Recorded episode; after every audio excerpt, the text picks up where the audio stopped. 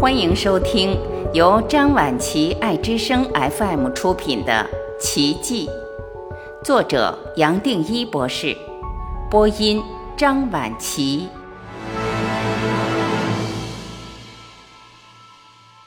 六十一，时空也离不开螺旋。对我，突然间，好像全部的矛盾都消失了。空随时可以含着有，而且有随时含着空，确实是两面一体。我发现，若非如此，从空也跳不到有，从有也整合不了空。就是因为两个都是同一本质，我才突然体会到，没有什么东西叫做开悟。开悟的观念反而会带来一个矛盾。如果有一个物，这个物会是我们每个人都有的最根本的层面，否则一个人不可能突然开悟或进入什么神圣的空间。如果还要谈开悟，最多只是一个人不知道自己老早开悟，老早是神圣的，老早就是奇迹。知道后，而且是彻底的，随时都知道，我们才可以称它为开悟。这个大概是我这一生最大的发现。我记得不断的自由坠落、内爆，到最后也只是理解这一点。这么一来，没有一样东西可以带来矛盾或对我产生什么对立，全部都刚刚好。人生也不需要有什么目的，不需要有什么理由存在。我们来这世界本来也不需要寻找什么东西，也没有什么价值好谈。这个没有价值、没有意义、没有理由都存在的生命，我发现反而是我们最难接受的。然而，它是最根本的观念。假如还可以称为一个观念，只是我们只要有一个念头、一个动念，也就自然离开了它。当时透过种种的自由坠落和内爆，我最深刻的印象，也就是内心似乎有流不完的泪，好像不断感觉到自己这一生被自己骗走。不光这一生，数不完的生生世世都把我自己骗走了。这些是我最深刻的印象。我同时也体会到，我的注意再也不用停留在任何角落，甚至不用停留在空。我也自然发现，全部的修行的领域，只是让我们把注意摆到一个狭窄的角落，最多是透过这种专注，为我们带来一点净化。然而，这些领域和功夫全部都是多余的。一个人要领悟到全部这里所讲的，一点功夫都不需要做，什么费力都没有，想醒过来也就醒过来了。这是我个人认为最不可思议的。我这一生就喜欢简化，认为把任何事简化也就自然简单了。然而因为太简单，反而我自己忽略了，还认为宇宙含着什么秘密，是需要多年的磨练或知识累积才可以懂。其实刚刚好，又是颠倒，费力或是追求本身已经错失了重点。同时我也体会到，从空产生的最大的力量就是螺旋。螺旋本身就代表最根本的动、最有效率的力量。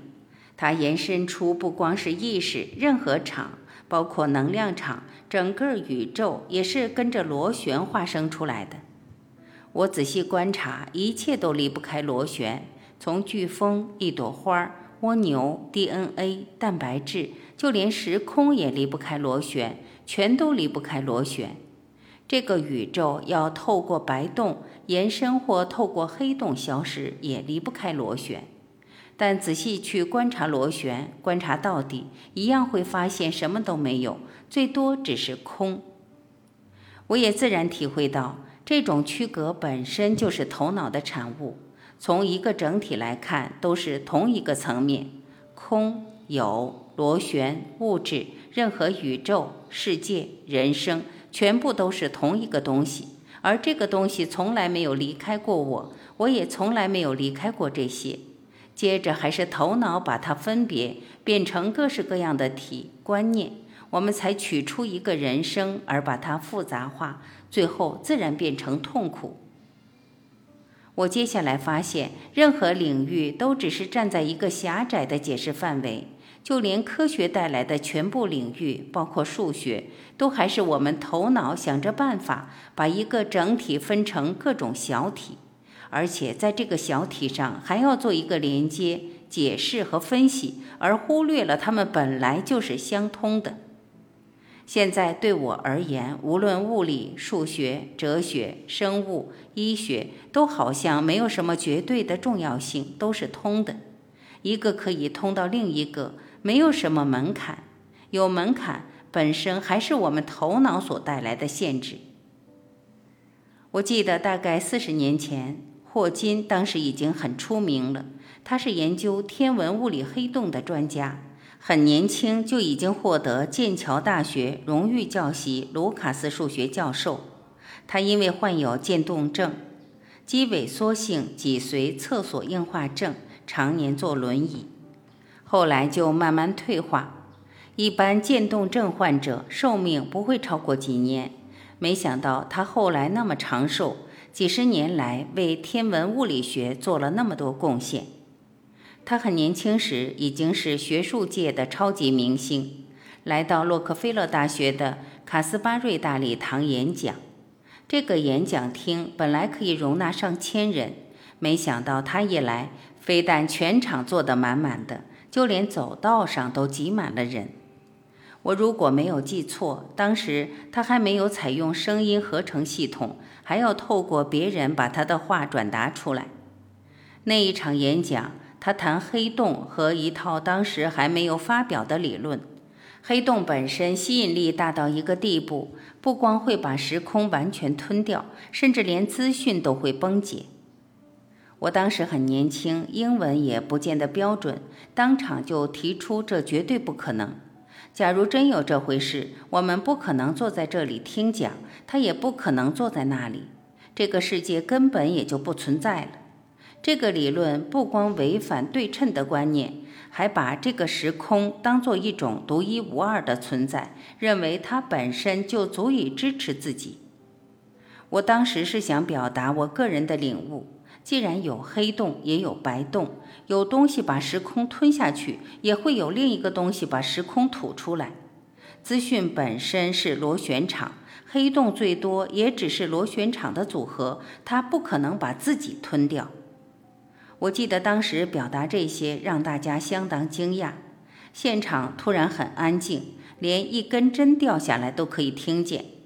我很多年轻的同事也觉得不可思议，认为我怎么敢在一群物理学家面前，在我不熟悉的领域发表自己的见解。但是他们没想到，霍金很有耐心，也很坦然地说：“我所讲的，他都同意。”只是透过数学的推算，他得到的结论不同。在很多年后，他公开表达他当年的理论错了。在这段期间，白洞的理论也慢慢建立出来。我在这里会分享这些，最多是来表达很多观念不一定需要透过科学来验证或来带头。我们每一个人其实可以拿自己当做实验者，只要我们宁静。宇宙会透过各式各样的机会来跟我们分享，来跟我们说悄悄话。我深深体会，我们要有这个勇气亲自验证，不用管身边的人认为科不科学。假如一个理念是正确的，早晚有一天科学会跟上，不用担心。我也同时想表达。生命的奥妙是科学任何局限的领域，任何人间创出来的有限相对的领域，甚至语言不可能描述出来的。我们的生命远远大于这些限制。